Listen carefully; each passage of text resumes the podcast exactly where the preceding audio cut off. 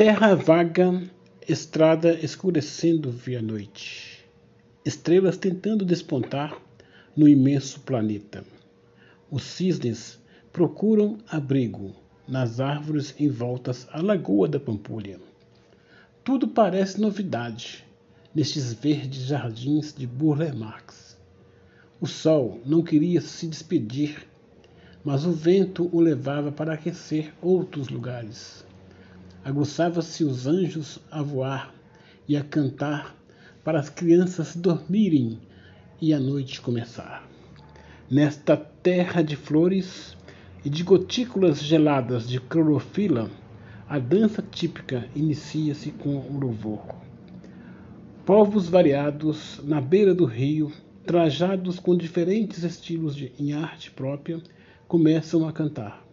Energia daquele rio uma forte neblina e delas fumaças que se transferiram em humanos. Parentes que estiveram aqui e que não aceitavam nos deixar só. O toré se completava.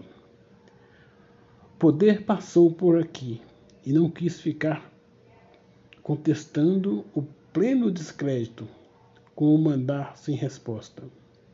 Jornada solapada de um ambiente deteriorado pelo ódio e a usurpação do direito nosso de respirar.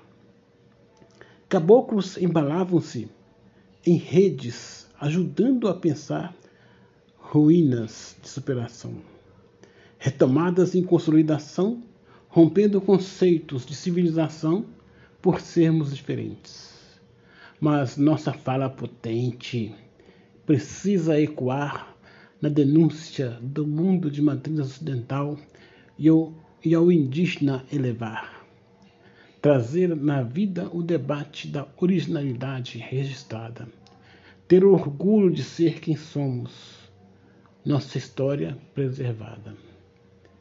Quem te nega não merece seu respeito e consideração, pois o que serve é a sua palavra sua autodeclaração.